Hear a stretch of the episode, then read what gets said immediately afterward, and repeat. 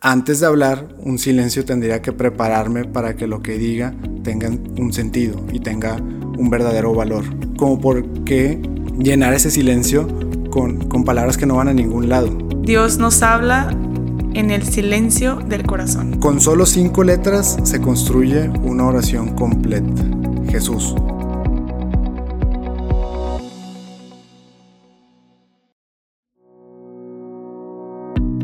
Bienvenidos a Más allá de mí, un espacio para encontrarnos con nosotros mismos y con Dios. Bienvenidos de nuevo a este podcast Más allá de mí. Estamos aquí sus servidores Alexander Hernández y Vero Camacho, que nos acompaña otra vez. Hola, ¿cómo están? Sí, súper contentos de estar aquí con ustedes una vez más. Y pues bueno, para el capítulo de hoy Así como lo veíamos en el capítulo anterior, que platicamos un poquito sobre el peso que tienen las palabras, la manera en que nos comunicamos, qué ideas comunicamos, pues de alguna manera este podcast pues no estaría completo sin su contraparte en la parte espiritual. Y así como platicamos ayer de cómo nosotros de alguna manera tenemos que darle sentido a las palabras que decimos para que quien nos escuchen le encuentren un sentido o el sentido que queremos que, que tenga, pues de la misma manera tendríamos que cuidar mucho el cómo hablamos con Dios. Y en este capítulo es lo que vamos a tratar de transmitir, el hablar no solamente de la oración, sino, pues bueno, que de la oración hay muchos tipos de oración, pero, pero más allá de, de qué tipos de oración hay, cómo me comunico con Dios, cómo me comunico no tanto en el método, sino en el fondo, que estoy platicando realmente con Dios. Sí, es muy común que a veces eh, recemos sin saber realmente lo que estamos diciendo. Por ejemplo, a veces ya la misa se vuelve como un rito que nada más es algo que repetimos y repetimos todos los domingos, que sabemos que tenemos que ir, pero realmente no nos damos cuenta de tanto todo lo que dice el Padre como todo lo que decimos nosotros y el efecto que pueden tener en nosotros si le damos el sentido correcto. O sea, por ejemplo, el Padre Nuestro. O sea, desde pequeños nos enseñan el Padre Nuestro, nos enseñan cómo rezarlo, pero a veces ni siquiera nos damos cuenta de lo que estamos pronunciando. Por ejemplo, la parte de eh, hágase tu voluntad así en la tierra como en el cielo. Y luego cuando se hace la voluntad de Dios, nos quejamos de que exactamente se hizo la voluntad, lo que Él quería, y estamos todos extrañados cuando realmente eso es lo que estamos pidiendo, ¿no? O a veces creemos que tenemos que hacer oraciones muy largas y extensivas cuando él mismo enseña a rezar a sus apóstoles de esa manera, porque el Padre Nuestro engloba muchas cosas, muchas más, pero si le pusiéramos atención a lo que estamos diciendo, nos daríamos cuenta de eso.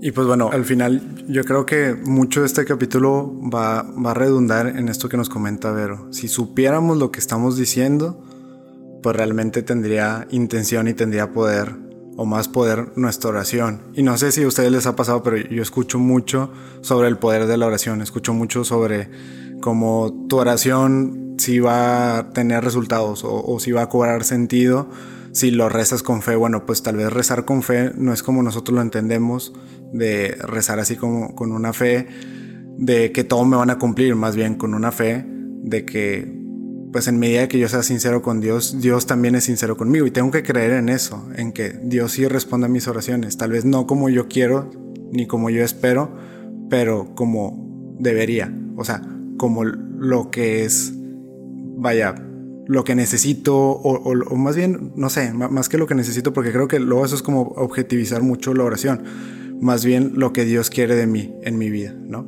Y pues bueno, de ahí tenemos varios santos que han hablado sobre el tema. Las ideas de, por ejemplo, Alicia Beatriz Angélica Araujo comenta, con solo cinco letras se construye una oración completa. Jesús. Y entonces esto más como que, más que el sentimentalismo de decir, bueno, con cinco letras, ¿cuánto, cuánto podemos expresar? Pues es entender que sí, o sea, que, a veces lo más sencillo es lo más profundo y, lo que más llega en una oración.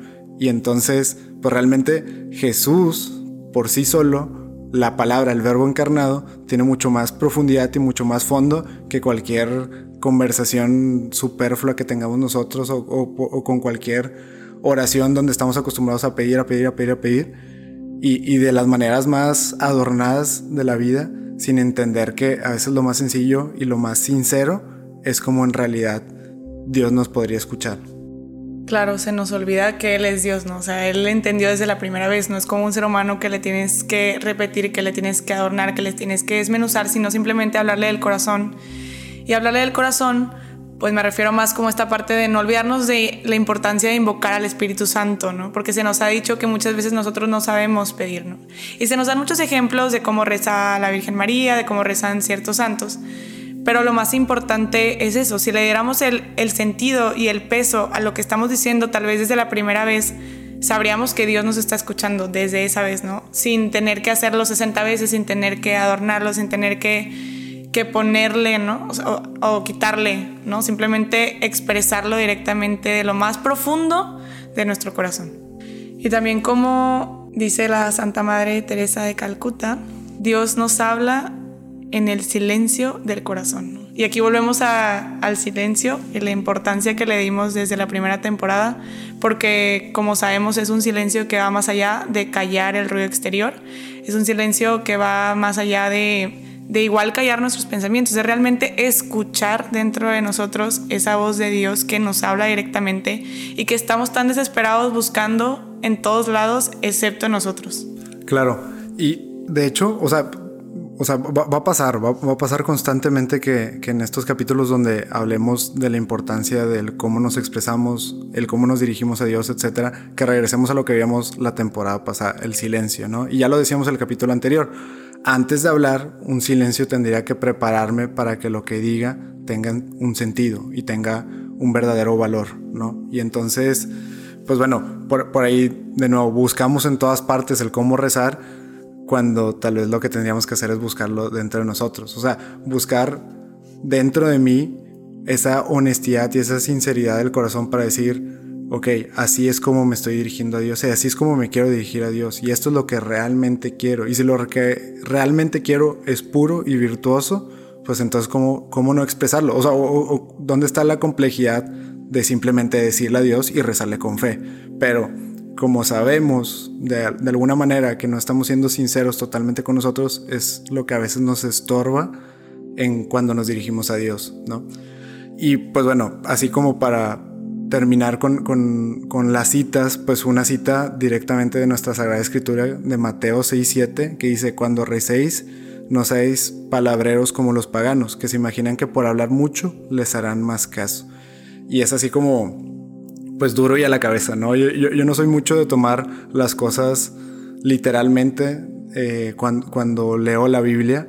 Siempre busco más bien que sea como un apoyo para mi oración, pero hay, veces que el mensaje es demasiado claro, ¿no? Y demasiado transparente.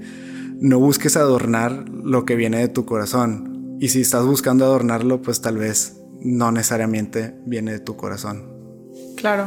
Por ejemplo, también de repente hay personas que es como, ¿y por qué tengo que hablarlo, no? Si Dios ya sabe y ya me conoce, pues Él perfectamente puede imaginarse lo que quiero pedir, ¿no?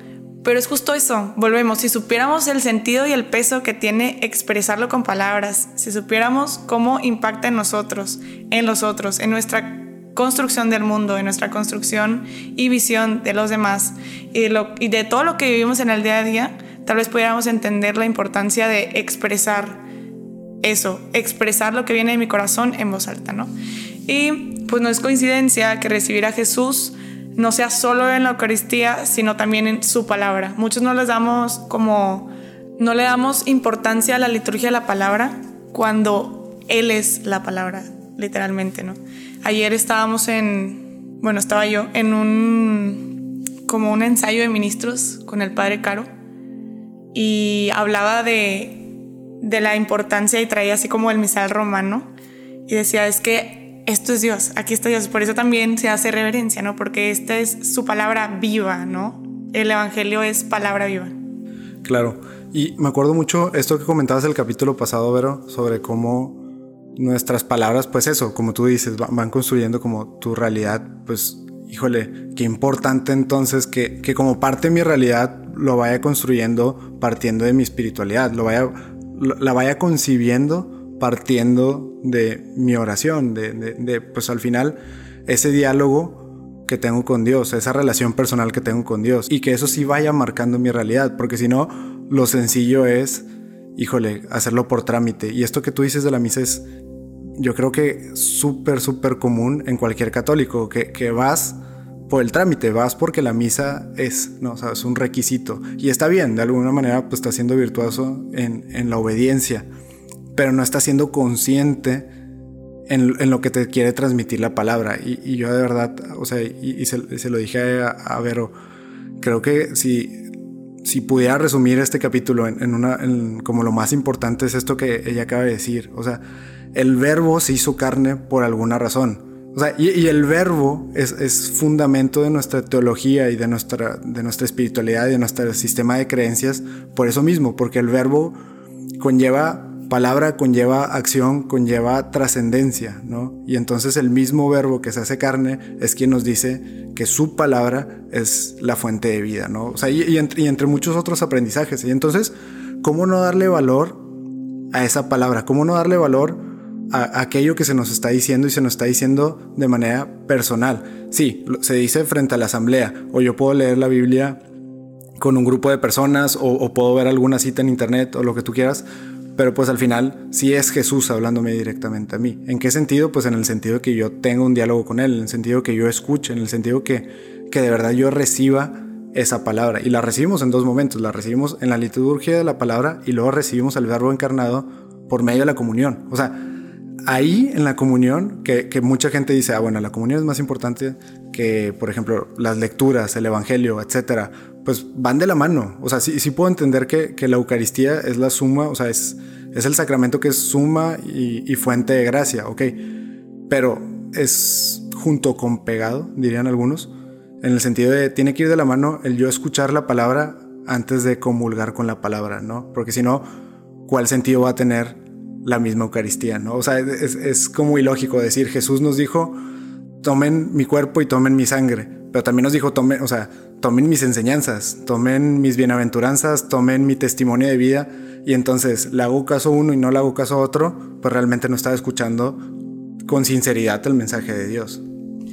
Y tanta era la importancia que Jesús le daba a las palabras, que siempre elegía con sabiduría cuándo hablar y cuándo callar. Siempre elegía también la forma en que decía las cosas y por algo todo el mundo se callaba y se impactaba al escuchar las palabras porque él sabía que las palabras penetran el alma, literalmente, y la forma en que las usamos, la forma en que, en que él resolvía sus conflictos, en que él trataba de enseñar, todo era por medio de las palabras adecuadas pero tanta era la importancia que le daba que uno se quiso quedar plasmado para que nosotros pudiéramos aprender generación tras generación y dos, nunca dejó que una palabra fuera solamente para el aire, o sea, todas tenían un sentido, todas tenían un sentido que iba más allá de lo que podíamos percibir como humanos tal vez.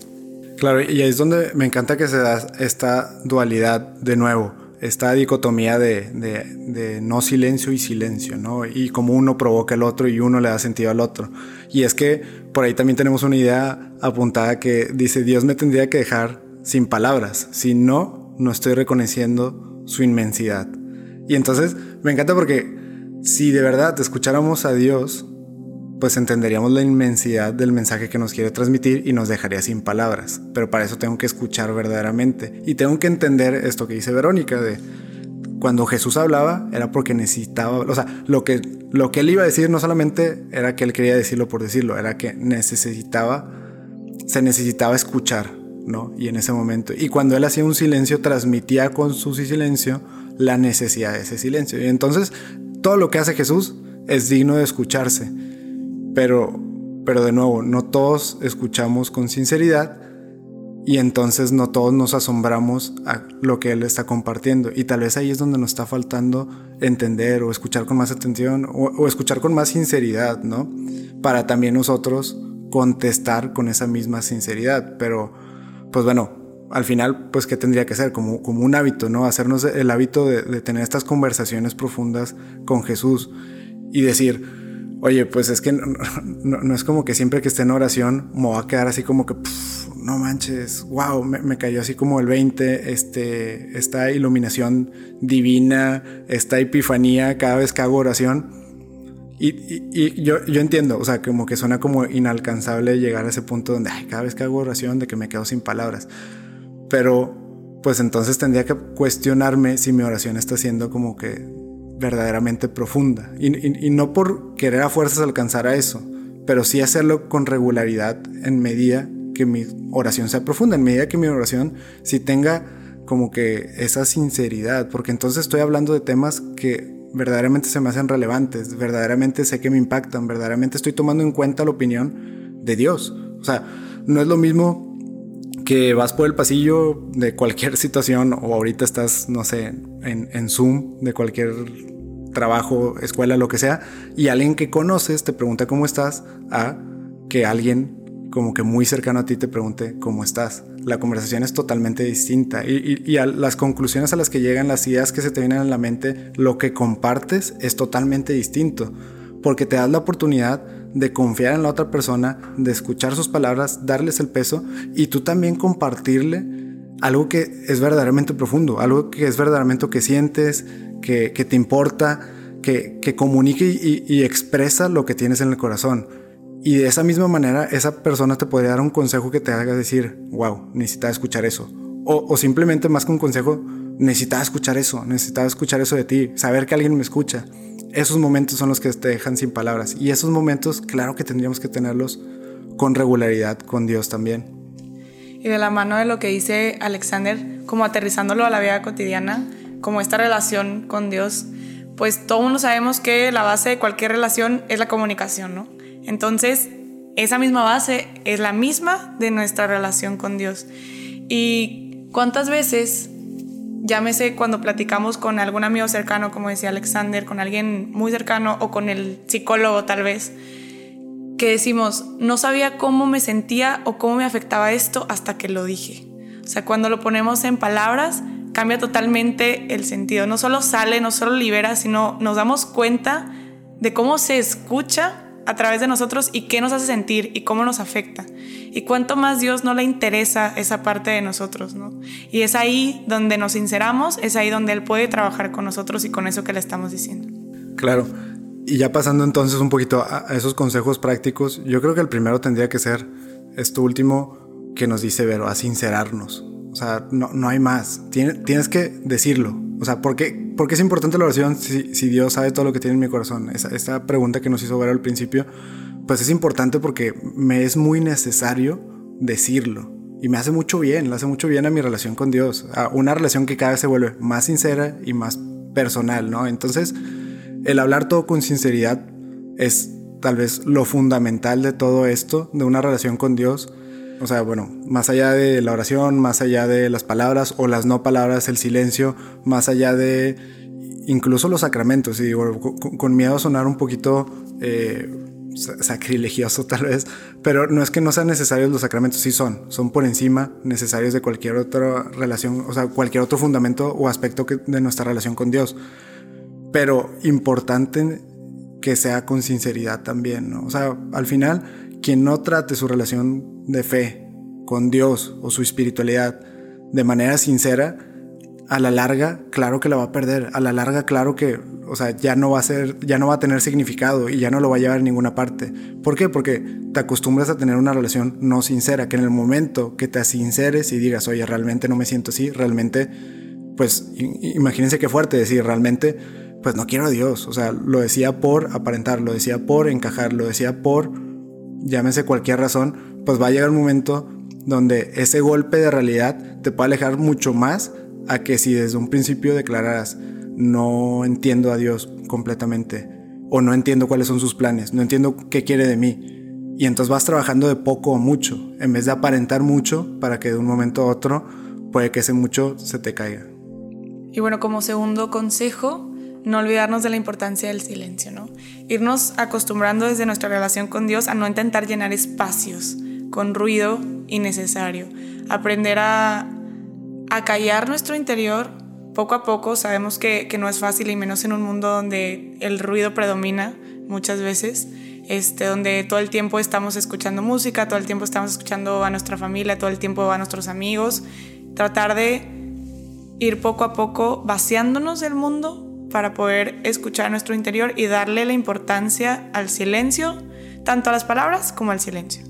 Claro, y bueno, y, aquí sería un último consejo, yo creo, el de habituarme a hablar con él.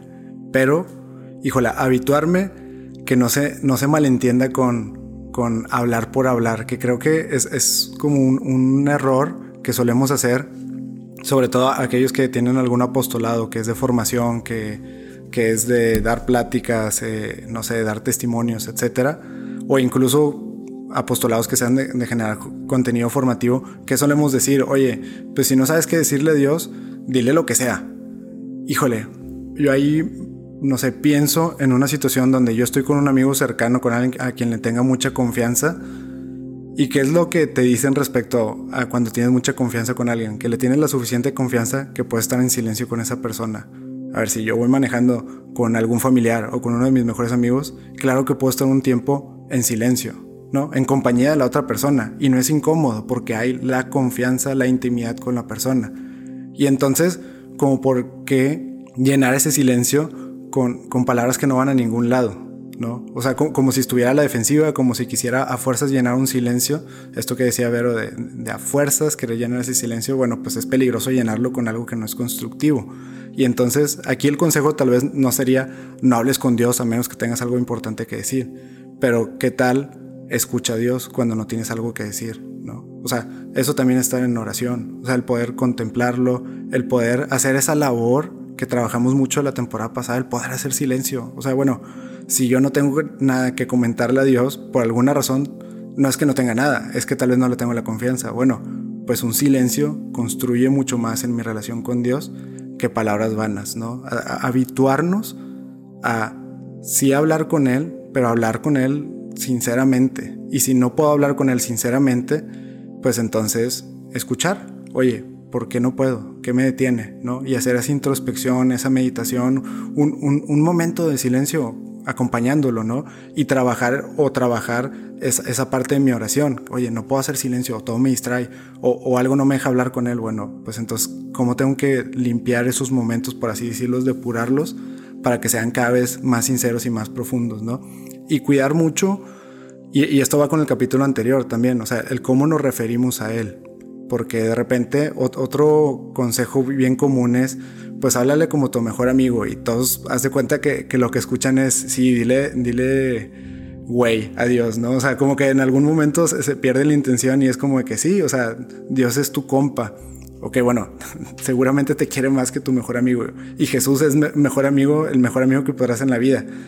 Pero eso no quiere decir que, que, lo tengas que personificar, que creo que eso es como que algo, algo que arruina muchas relaciones de oración. El, el de repente como aterrizarlo mucho, ¿no? O sea, porque ojalá a tus mejores amigos les hablaras como le hablas a Dios.